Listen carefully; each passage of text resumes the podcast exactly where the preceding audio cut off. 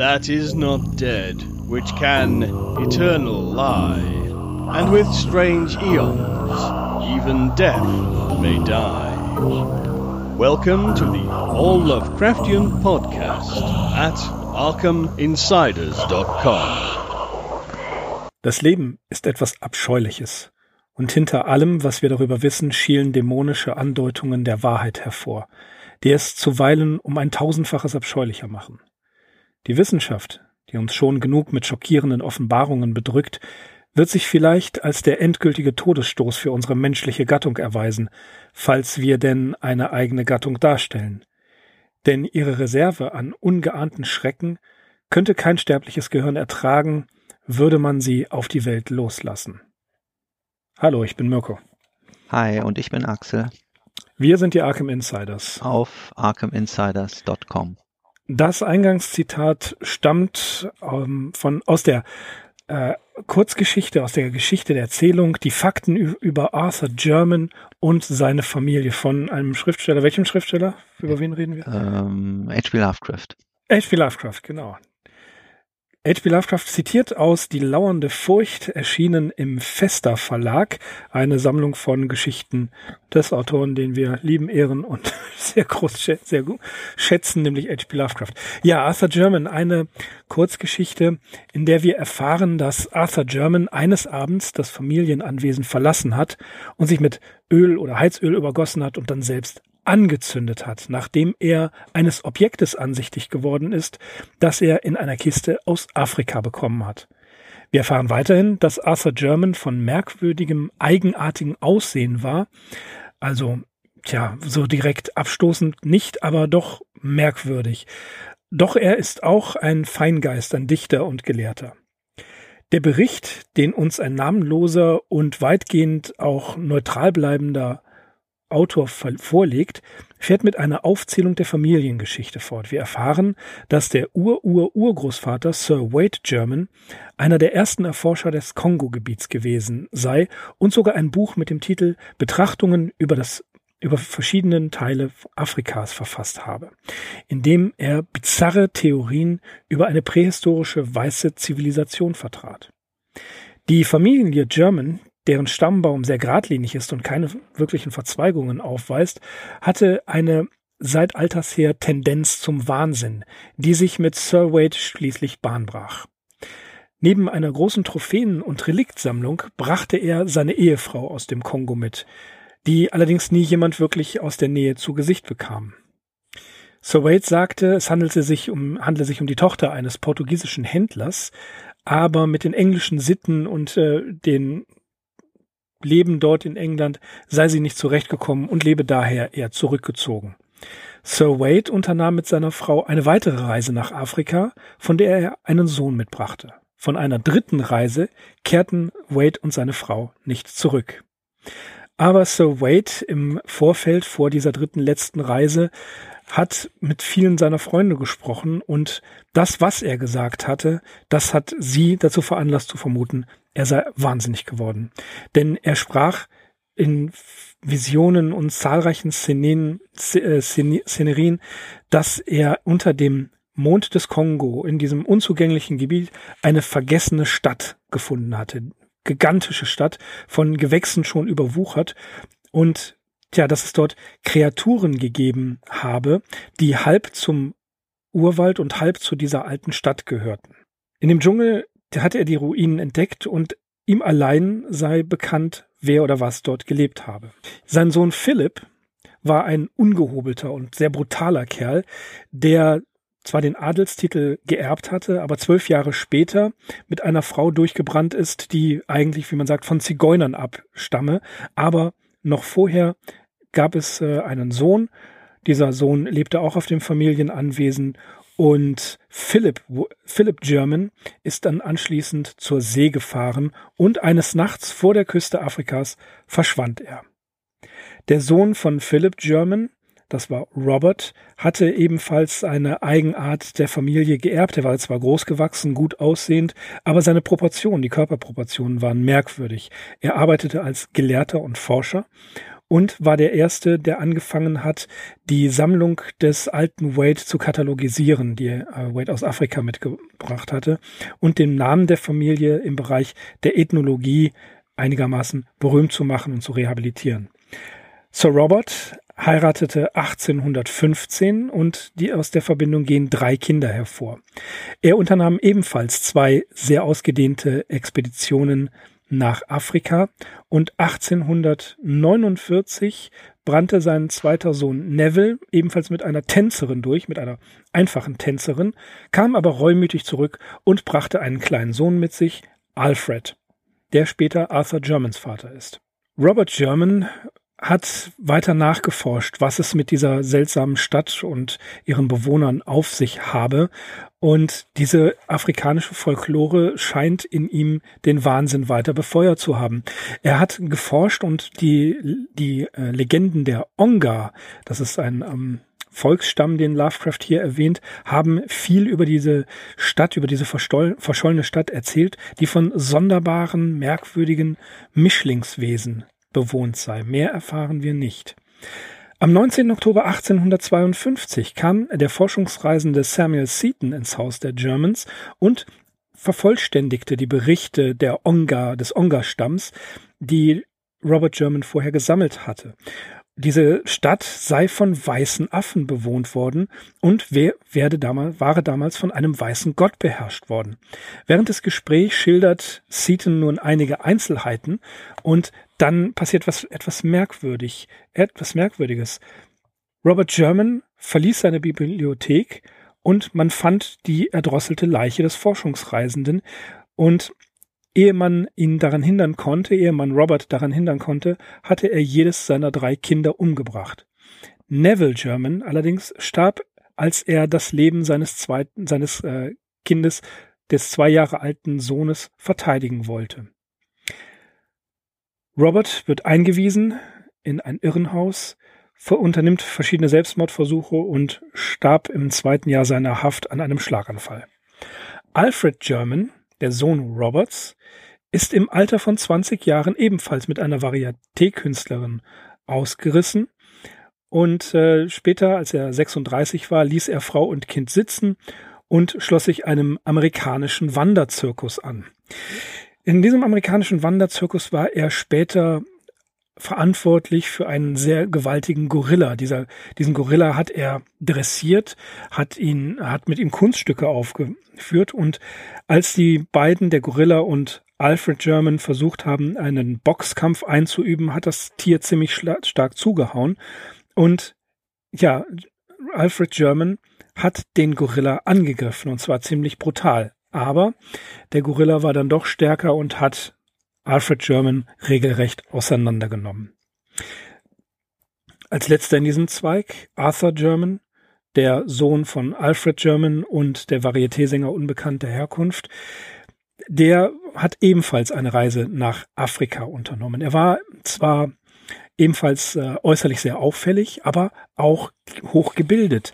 Er ähm, machte tatsächlich dann auch einen, einen Studienabschluss in Oxford und hat weiter geforscht auf dem Gebiet seiner Vorväter, also äh, afrikanische Volks- und Altertumskunde, hat die Aufzeichnungen seiner Vorfahren geordnet und 1911 nach dem Tod seiner Mutter verkaufte er einen Teil der Ländereien und rüstete eine Expedition aus, verbrachte etwa ein Jahr im Kongo in den Gebieten der Onga und eines anderen Stammes der Kan und das war einen weiteren Stamm, die Kaliris. Da begegnete er einem Häuptling, der ihm viel über die rätselhafte Stadt erzählen konnte. Und es gab viele Legenden.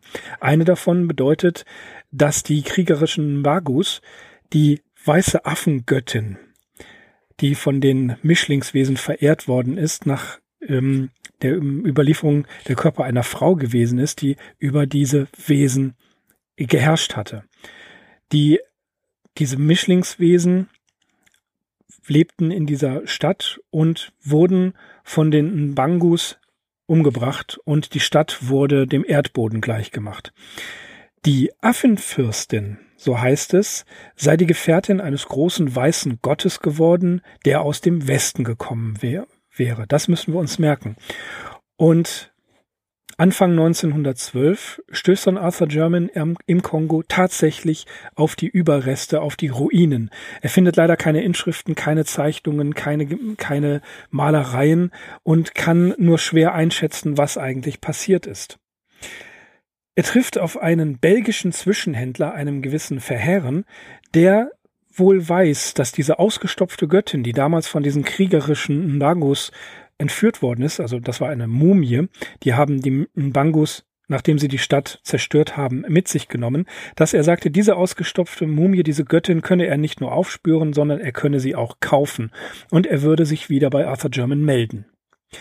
Arthur German wartete und schließlich zurück in England erreicht ihn etwa ein Jahr später die Nachricht, dass Verheeren diese Kiste, diese Mumie tatsächlich gefunden und käuflich erwerben konnte, beziehungsweise er hat die, äh, den Volksstamm der Nbangus unter Druck gesetzt und schließlich konnte er den Fund übermitteln. Es kommt diese Kiste an und vorher hat ähm, Verharren dem guten Arthur German einen Brief geschrieben, in dem er sagte, das, was er gefunden habe, sei ein sehr außergewöhnliches Objekt. Ob es sich nun um einen Menschen oder vielleicht doch eher um einen Affen handelt, das könne nur ein Wissenschaftler sagen.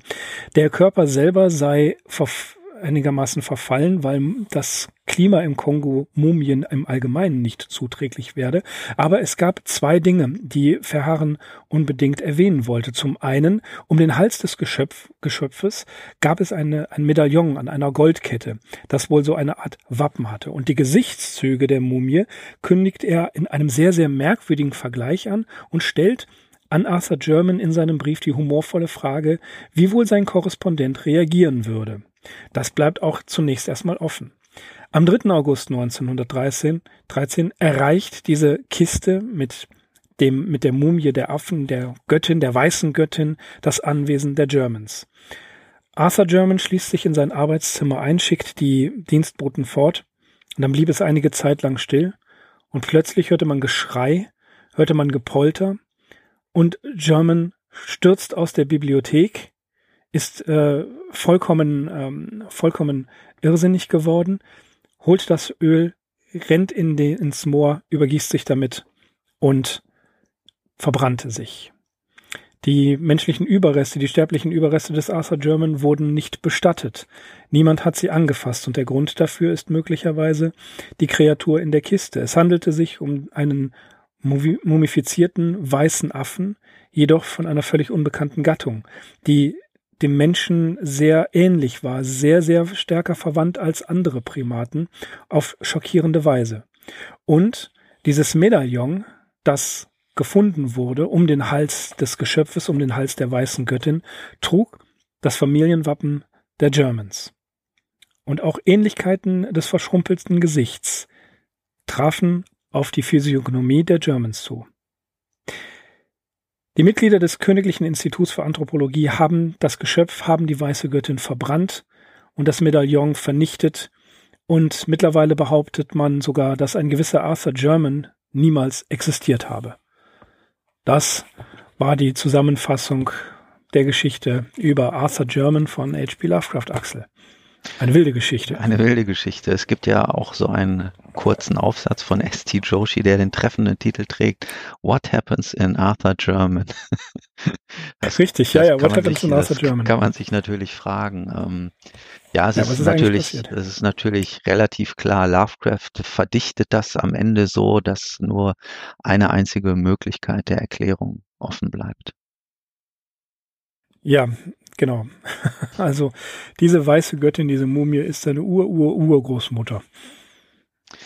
Das muss es sein. Genau, das ist die Ur-Ur-Urgroßmutter, die sein Ur-Ur-Urgroßvater Wade German damals in dieser versunkenen Stadt im Dschungel aufgetan hat und offenbar geehelicht hat. Geehelicht ist gut, ja. Über die genauen Zeremonien äh, kann ich natürlich ja. keine Auskunft geben. Aber da sie haben gemeinsam einen Sohn gezeugt ja. und dann beginnt eben diese verhängnisvolle Familiengeschichte. Dieser, richtig, genau. Ja, es ist wieder äh, im Motiv und Ausführung ein Vorläufer von späteren Geschichten. Die Struktur, also ein finsteres Geheimnis, wird durch beharrliches Nachforschen entdeckt und schreibt, treibt schließlich eine der Figuren in den Wahnsinn. Das kommt immer wieder vor. Und wir, äh, diese, diese, mh, hm, ich möchte das Wort Rassenmischung mit Vorsicht genießen, aber ich sage es einfach mal. Diese Rassenmischung, das ist natürlich etwas, was Lovecraft zutiefst äh, angeekelt hat. Wir ähm, wissen, er war ein Rassist, er hatte das ohnehin nicht gebilligt, aber er macht es ja in ähm, beispielsweise, wie wir später erfahren werden, der Schatten über Innsmouth und ähm, die ein oder andere Geschichte. Da kommen solche Dinge ja vor. Hier ist es äh, die, die Vermischung von, von, ja, minderwertigen Genen oder überhaupt eine genetische Vermischung von zwei nicht kompatibel, eigentlich nicht kompatiblen Rassen ähm, betrifft bloß einen Zweig der Familie. Aber wie wir in der Einleitung ja schon gehört haben oder wie die Einleitung mutmaßen lässt, ist das möglicherweise aus Lovecrafts Sicht bloß die Spitze des Eisbergs. Joshi in seinem Aufsatz, den du gerade erwähnt hast, geht ja so weit ähm, zu sagen, dass Lovecraft hier ähm, ja mehr oder weniger ich habe es so nicht rausgelesen, ich muss es gleich sagen, ähm, die These aufstellt, dass die gesamte weiße Rasse aus Afrika stammt. Ich weiß nicht, wo Joshi das gelesen hat. Ich wäre da, bin da sehr vorsichtig mit, mit dieser These. Ja, äh, diesem Beweis konnte ich dann auch nicht so eindeutig folgen, vor allem, weil mir natürlich immer diese ähm, Darwinsche Erkenntnis vor Augen steht, ne, dass halt der Mensch oder die menschliche, das menschliche Säugetier vom Affen abstammt. Und äh, auf diese Erkenntnis oder auf diese Tatsache, auf diese wissenschaftliche Tatsache hat Joshi wohl anfänglich selbst den Schwerpunkt gelegt und sich dabei schon immer gefragt, also was hätte Lovecraft daran so Entsetzliches finden können, an dieser reinen Erkenntnis, dass eben ja der Mensch oder der, der doch die, der Mensch sich irgendwann aus den Affenartigen entwickelt hat. Und das hat er dann eben später, ist ihm da offenbar ein Licht aufgegangen, worauf Lovecraft tatsächlich abzielt in uh, The Tree, dass eben hier nicht das singuläre Schicksal dieser German-Familie im Mittelpunkt steht, sondern dass hinter allem die Erkenntnis steht, dass, ja, wie du es eben gesagt hast, dass die komplette weiße Rasse im Prinzip aus Afrika stammt und dass vielleicht, dass, dass die, die, die, die Trennlinie zwischen dem Mensch und irgendwelchen äffischen Wesen vielleicht dünner ist als gedacht.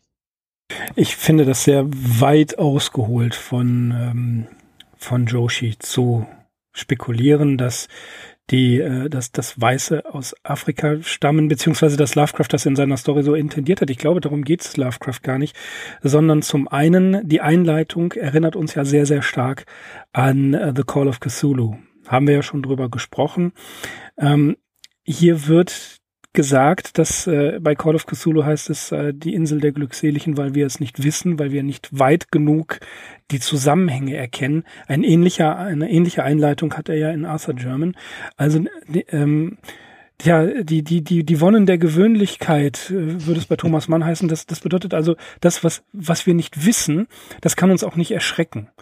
Und interessant ist hier, dass kein Ich-Erzähler dran ist. Das wäre so, so äh, eigentlich schon prädestiniert für einen Ich-Erzähler. Ja, also Arthur German gibt vorher einen Bericht, so ähnlich wie bei Dagon, und sagt, nachdem ich das herausgefunden habe, dass mein Ur-Ur-Urgroßvater es mit einem merkwürdigen Affenwesen getrieben hat, werde ich mich jetzt umbringen. Ja, äh, das hätte man auch als Bericht schreiben können, aber wir haben keinen wirklichen Erzähler.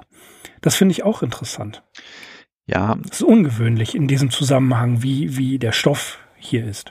Ja, aber typisch ist dann eben doch die Einleitung. Die haben wir dann doch wieder. Also es muss ja doch irgendwie eine übergeordnete Perspektive geben, die das Ganze so weit reflektiert, dass sie den Nukleus oder die Erkenntnis dieser Geschichte in diesen anfänglichen Zeilen auch zusammenfasst. Richtig. Also derjenige, der diese Geschichte geschrieben hat, hat Kenntnis von allem, was eigentlich von der Königlichen Gesellschaft für Anthropologie äh, unter den Tisch gekehrt werden soll. Das bedeutet, er muss irgendwie Zugang zu den Materialien bekommen haben, Zeugen befragt haben. Das baut Lovecraft hier nicht so aus wie in Call of Cthulhu, wo es ja wirklich zur Meisterschaft bringt, in drei verschiedenen ähm, ja, Erzählstrukturen, dass äh, der Erzähler bei Call of Cthulhu alles zusammenfügt. Das haben wir hier nicht. Hätte man aber wirklich wunderbar machen können. Wir haben aber ganz zu Anfang die Warnung, dass die Wissenschaft, und er bezieht sich hier auf die Wissenschaft, das ist für eine andere These, die ich habe, auch noch sehr wichtig, dass die Wissenschaft, je mehr wir entdecken, uns vielleicht erschrecken könnte. Die Reaktionen auf Darwin waren ja ähnlich. Ne, das, das war ja schon, ähm, also die Leute haben das ja nicht wahrhaben wollen, dass es diese äh, Entwicklung vom Affenähnlichen zum Menschen gibt. Ähm, ich glaube, dass Lovecraft mit der, äh, mit dem, mit dem schockierenden Element, was Darwin ausge graben hat, was Darwin, äh, Darwins These ist, dass er das hier nochmal ähm, eigentlich aufgreift und sagt, äh, die Wissenschaft hat uns das und das gelehrt und wir werden immer weiter von der Wissenschaft einiges lehren, lernen und äh, was dabei rauskommt, ist, dass wir uns immer mehr fürchten, je mehr wir wissen. Ja, das trifft zweifelsohne zu. Ähm, so wie die Geschichte anfängt, so endet sie ja auch. Also sie beginnt ja eben mit diesen mahnenden Worten, mit diesem Hinweis auf die Gefährlichkeit ähm, ja, der Wissenschaft, ne, des, des allzu tiefgehenden Wissens. Und sie endet tatsächlich damit, ähm, dass diese königlich anthropologische Gesellschaft oder das Institut, das ähm, diese, diese Mitglieder den Fall Arthur German am Ende völlig totschweigen, so, sogar so weit gehen, ähm, seine Existenz völlig zu leugnen. Also hat, was es nicht geben darf, hat es auch nicht ja, gegeben. Das ist ne? entscheidend. Ne? Und das Richtig. irgendwie, wie gesagt, so Denn, endet die Geschichte und sie beginnt halt mit, mit dem Vorspiel dieser letzten Episode, mit dieser Warnung und das ist dann einfach äh, die Folge, das, die, die ähm, ja, folgerichtige Entwicklung, dann einfach eben diesen ganzen Fall auch tot, tot, tot, tot zu schweigen und dem ähm, bedauernswerten Arthur German auch kein äh, ordentliches Begräbnis zukommen zu lassen. Was für Wissenschaftler eigentlich merkwürdig ist, denn letzten Endes wäre es ja hochinteressant gewesen, herauszufinden, äh, was da eigentlich passiert ist. Das ja, also das, das, das würde heute ja keiner wir. mehr machen. ja, nur wir wissen das, aber ähm, im, Prinzip, im Prinzip würde ja ein, ein Wissenschaftler sagen, oh, eine unbekannte Rasse oder äh, irgendwas hat der Mensch dort entdeckt. Wir wollen das ebenso erforschen. Mir ist nicht klar, aus welchem Grund die Wissenschaftler so reagieren und das Ganze ja, nicht wahrhaben wollen. Das ist eben der Reiz bei Lovecraft, dass er versucht, uns äh, etwas derartiges vorzustellen, wovor selbst die Wissenschaft kapituliert, weil es so unfassbar ist. Und dann berühren wir eben schon auch dieses Gebiet des kosmischen Horrors. Also das übersteigt unsere Vorstellungskräfte. Natürlich geht hier die Rechnung nicht so ganz auf. Also jeder vernunftbegabte Leser würde vielleicht so reagieren wie du. Aber der Effekt ist es, glaube ich. Und der hat bei mir auf jeden Fall gezündet. Ne? Also das ist, hm. das packen hm. die nicht an. Das ist denen ja. zu heiß, das Thema. Wir müssen auch berücksichtigen, diese Geschichte ist jetzt äh, ungefähr 100 Jahre alt oder über 100 Jahre alt zu dem Zeitpunkt, an dem sie vorgeblich spielt. Und äh, ja, das, wir können uns da schlecht hineinversetzen in diese Zeit, auch als diese Darwinschen äh, Theorien herumgeisterten, was das teilweise für regelrechte Glaubenskriege gewesen sind, die der entfacht hat. Also dazu müsste man wirklich so die ursprünglichen Quellen äh, und Diskussionen auch studieren, um einen Eindruck davon zu bekommen. Also wie erbittert sich da eben ja so eine säkulare Weltsicht mit so einer religiösen Weltsicht gegenüberstanden. Das ist richtig. Also ich glaube auch, weil einfach äh, das korrespondiert, diese Handlung, alles äh, zu vernichten, korrespondiert auch wieder mit dem Anfang, weil man einfach sich wieder, wenn man die Beweise zerstört und einfach vergisst und verschweigt, dann wieder zurückbegibt in diese ja, in diese Glückseligkeit der Ahnungslosen hinein und einfach beruhigt sagen kann, so da, da ist nichts, wie du schon sagst, ist, äh, was nicht sein darf, was nicht sein kann, ähm, oder nicht sein kann, was nicht sein darf, dass man da einfach sagt, so, wir haben es alles vernichtet, wir ähm, halten den Mantel des Schweigens drüber und keiner fragt nach und wir kehren wieder zum Tagesgeschäft zurück. Und es ist ja auch interessant.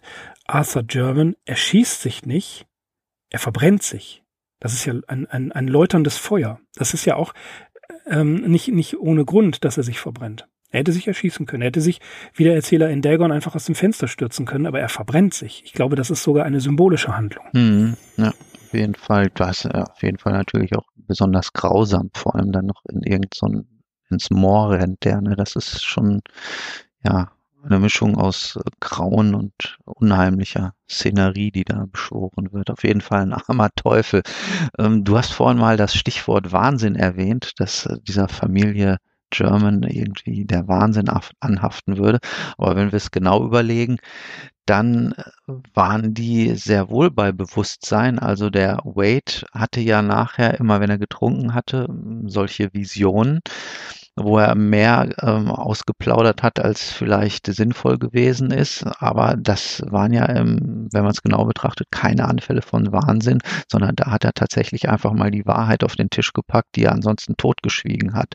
Und Arthurs Großvater Robert German, der den ähm, Afrika-Forscher erdrosselt hat, der ist auch nicht wahnsinnig gewesen, sondern der ist äh, ja, wollte eben auch die Wahrheit nicht wahrhaben.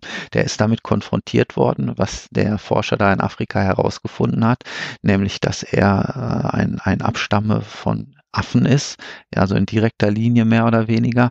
Und ähm, ja, das durfte halt nicht in die Welt gelangen. Und dann hat er eben erst den Forscher erdrosselt und ist nachher selber zugrunde gegangen. Also so würde ich ganzen, das interpretieren, ja. dass die nicht wahnsinnig geworden sind, sondern ja, mhm. dass die einfach äh, mit dieser konsequent. Erkenntnis, genau, dass ja. sie mit dieser Erkenntnis konfrontiert einfach konsequent gehandelt haben. Genauso wie Arthur German, der ist ja auch ja. nicht wahnsinnig geworden, sondern das äh, hat er einfach nicht mehr fassen können. Hm, das ist schwierig zu sagen, weil wenn jemand äh, dazu neigt, seine drei Kinder umzubringen, ähm, nur weil sie eventuell eine komische äh, Verwandte haben, ja. Ich weiß nicht, ob das nicht vielleicht doch so ein bisschen Irrsinn ist. Das ist schwer das, zu sagen. Das ist, ich glaube, das ist also, dann doch wieder die rassistische Komponente, die speziell für Lovecrafts Sichtweise ist. Wär, ja, ja das doch, wäre das hart. Ist so, oje, ja, oje. klar, natürlich. Das ist aber ja. auch hart. Das ist auch eine harte Geschichte. Machen wir uns doch nichts vor. Nein, nein, das, das auf jeden Fall. Äh, worauf ich, was ich vorhin angedeutet habe, war auch, was die Wissenschaft angeht. Äh, eine Geschichte mit einem Fluch. Das haben wir zu Hunderten in der Literatur, dass eine Familie verflucht wird und dass sich dieser Fluch überträgt, ein Familienfluch nur Edgar Allan Poe zu zitieren und viele andere auch. Dieser Familienfluch ist aber meistens irgendein dunkles Geheimnis, das haben wir hier auch.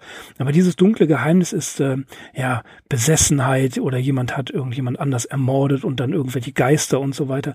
Diese Familienflüche sind in der äh, Gothic-Schauer-Literatur gang und gäbe. Hier ist es aber tatsächlich ein genetischer Fluch. Also was völlig anderes, nichts Übernatürliches, und das ist auch sehr wichtig. Das, das äh, ist ja das, was wir bei Lovecraft später immer mehr erfahren, dass der Horror, das Grauen nicht übernatürlich ist, sondern eigentlich mit wissenschaftlichen Mitteln zu begreifen, wenn auch nicht zu fassen. Und äh, hier ist der Fluch ein rein genetischer Fluch, aber ein Familienfluch. Es ist, spielt in England, es ist eine adlige Familie, ein Familienanwesen mit merkwürdigen Relikten und äh, merkwürdigen äh, äh, Dingen, die dort vorgehen, aber es hat tatsächlich nichts mit einem Geisterfluch zu tun, einem genetischen Fluch. Ja, genetischer Fluch ist gut. Lovecraft, der sonst vordergründig zumindest allem Sexuellen so abhold gewesen ist, ähm, beschwört also nicht nur in dieser Geschichte, sondern später auch in äh, das Grauen äh, von Dunwich und in äh, Schatten über Innsmouth ja auch das so einen sexuellen Fluch. Ne? Also hier wird Inzest mit Tieren getrieben, Sodomie im äh, Sodomie, Dun ja. Dunwich Horror.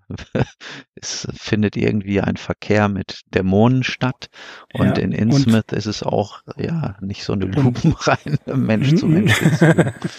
Lupen.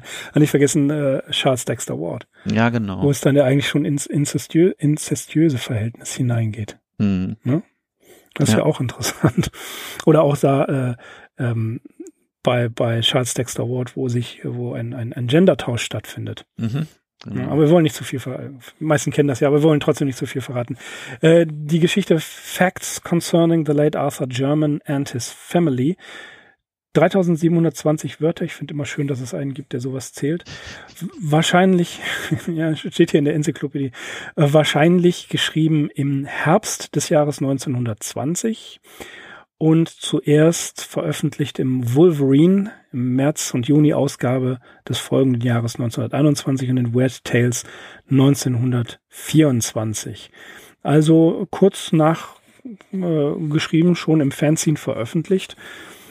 Ähm, es war, viele Leute haben über diese Geschichte geschrieben. Es war aber auch vielen Leuten doch recht unheimlich, sich genau mit dem Thema auseinanderzusetzen, was du gerade erwähnt hast. Etwas merkwürdiges, sexuelles, etwas sodomitisches, äh, was viele, viele Interpreten konnten das Ganze nicht wirklich einordnen. Das finde ich wirklich sehr interessant, dass sie jetzt nicht wussten, wie man damit umgehen soll. Hat es nun äh, Verkehr mit einem Affen oder einem Halbaffen oder wie auch immer gegeben. Ähm, das äh, wird immer versucht, so ein bisschen äh, auszublenden.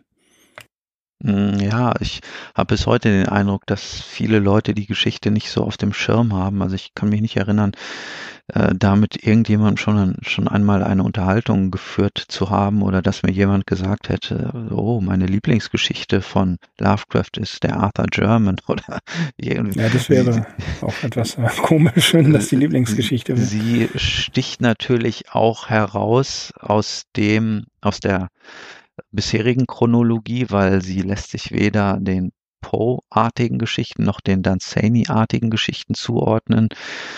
Hm, ja, sie weist auch noch nicht bis, bis auf die Einleitung natürlich, äh, die an Call of Cthulhu schon erinnert. Ja, auch Schatten über Innsmouth, stimmt. Also sie weist schon auch auf spätere Sachen hin, klar. Ja, dieses Thema der Degeneration werden wir immer mal wieder haben. Aber hier ist es doch, ja, dieses Affenartige, das ist natürlich sehr speziell. Und hier glaube ich halt, dass Lovecraft schon auf so einen zu seiner Zeit schon auch gängigen Topos der fantastisch unheimlichen Literatur zurückgreift, also mit dieser versunkenen Stadt im Dschungel, bedient er auf jeden Fall dieses Lost Race Subgenre, das vor allem von Edgar Rice Burroughs, dem Erfinder von Tarzan kolportiert wurde, aber auch von Henry Ryder Haggard mit seinem Alan Quatermain. Edgar Rice Burroughs hatte übrigens tatsächlich auch eine Stadt im Dschungel, die hieß Opa. Ähm, in einem der Tarzan-Erzählungen ist das und äh, diese Bewohner von Opa, die äh, verkehren auch mit Affen, verkehren in Anführungsstrichen. Ihr wisst, was gemeint ist. Und ähm, ja, daneben betreiben sie auch Inzucht und die äh, männlichen Abkömmlinge dieser äh, Verhältnisse sind alle sehr affenartig und äh, sehr ungeschlachtene ja, Halbwesen zwischen Mensch und Affen und die weiblichen Nachkommen sind alles so wunderschöne Frauen, bei denen die menschlichen Merkmale auf jeden Fall überwiegen. Aber das ja, nur nebenbei. Wir, ja, das nur nebenbei. wir dürfen nicht vergessen, Jahre, Jahre später, Planet der Affen, Genau, da habe ich hier auch, auch stehen. Äh, interessante. Ja, ja. genau. Äh, Rita Haggard fühlte ich mich mehr daran erinnert als tatsächlich an Tarzan. An, äh, ja, ich bin auch wirklich, ich bin nicht so bewandert, ja genau, ich bin auch nicht mit den Tarzan-Geschichten so bewandert. Das habe ich jetzt auch nur nochmal so wiedergegeben, wie ich es in einer Zusammenfassung gelesen habe. Aber also das Lost Race Sub Subgenre, ne, das gab es auf jeden Fall und äh, mhm, ja, da könnte man sicherlich noch mehr finden. Wie gesagt, das Affenmotiv, Planet der Affen haben wir sowieso. Wir haben äh, auch bei Edgar Allan Poe kommt ein Affe vor als geheimnisvoller Doppelmörder in der Rue Morgue. Ne? Ja. Dann äh, kenne ich zum Beispiel noch eine Kurzerzählung des Krimi-Autors Harry Stephen Keeler. Da wird ein Mensch, äh, der nach einer Explosion in einem so desolaten Zustand ist, dass er fast nicht mehr zu retten ist. Dessen Gehirn wird in den äh, Körper eines Gorillas ähm, transplantiert. Und ja, er muss dann eben fortan eine Existenz als Affe führen. Also das ist auf jeden Fall, ähm, ja, neben den Insekten so äh, ist der Affe ein, ein weiteres Tier, über das man sicherlich gut eine Anthologie machen könnte. Und da dürfte auch der Arthur German nicht fehlen. Unheimliche Affengeschichten. Mhm. Ja, unheimliche Affengeschichten, finde ich. Finde ich gut. Ähm, Axel, berühmte letzte Worte zu Arthur German? Ja, ich würde sagen, das war diesmal unser allabendlicher Affenzirkus und das trifft auch wirklich diesmal zu auf diese Geschichte. Unser Affen, das Affentheater. Ja, Richtig. Also an allerletzte Worte nochmal ja. ernsthaft. Mir gefällt die Geschichte ganz gut. Ja. Ähm, ich finde das besonders gut, wie diese ähm, Familiengeschichte so hergeleitet wird. Das hat er relativ sorgfältig gemacht hier, Lovecraft.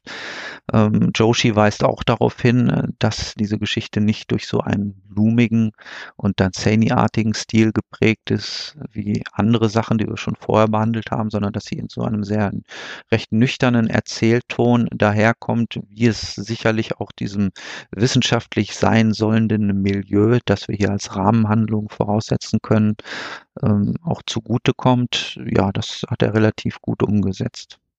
Ja, es ist tatsächlich ein, ein, ein Sober, sagt Joshi. Also nüchtern äh, ist der Stil so wie eine wissenschaftliche, wie ein wissenschaftlicher Bericht, mhm. wie man ihn sich vorstellt. Also das korrespondiert schon mit äh, vielen Motiven, die wir da gefunden haben. Es ist das Wochenende vom 19. bis zum 21. Jetzt, wo wir aufnehmen, am 21. geht die Folge online. Und Axel, ich glaube, nächste Woche ist die Spiel in Essen. Mhm. Haben wir gerade kurz drüber gesprochen. Ähm, wir, die Arkham Insiders, werden dort sein. Also entweder sind wir tatsächlich auf das Spiel selbst oder im Umfeld. Das werde ich noch twittern. Das heißt, ähm, wenn ihr Lust habt, dann schreibt uns eine E-Mail oder einen Tweet und vielleicht sehen wir uns ja auf der Spiel 2018 in Essen. Wir werden auf jeden Fall in irgendeiner Art und Weise da sein. Vielleicht kann man sich ja verabreden. Äh, Axel, das war's für heute. Die Fakten über Arthur German liegen auf dem Tisch. Wir wissen irgendwas von Mischlingswesen und versunkenen Städten. Wir danken euch fürs Zuhören. Und äh, ich verabschiede mich. Ich bin Mirko. Ich bin Axel. Von mir auch nochmal vielen Dank fürs Zuhören und ja, vielleicht dann bis nächste Woche in Essen. Bis dann. Tschüss. Ciao. That is not dead, which can eternal lie, and with strange eons, even death may die. Welcome to the All Lovecraftian Podcast at ArkhamInsiders.com.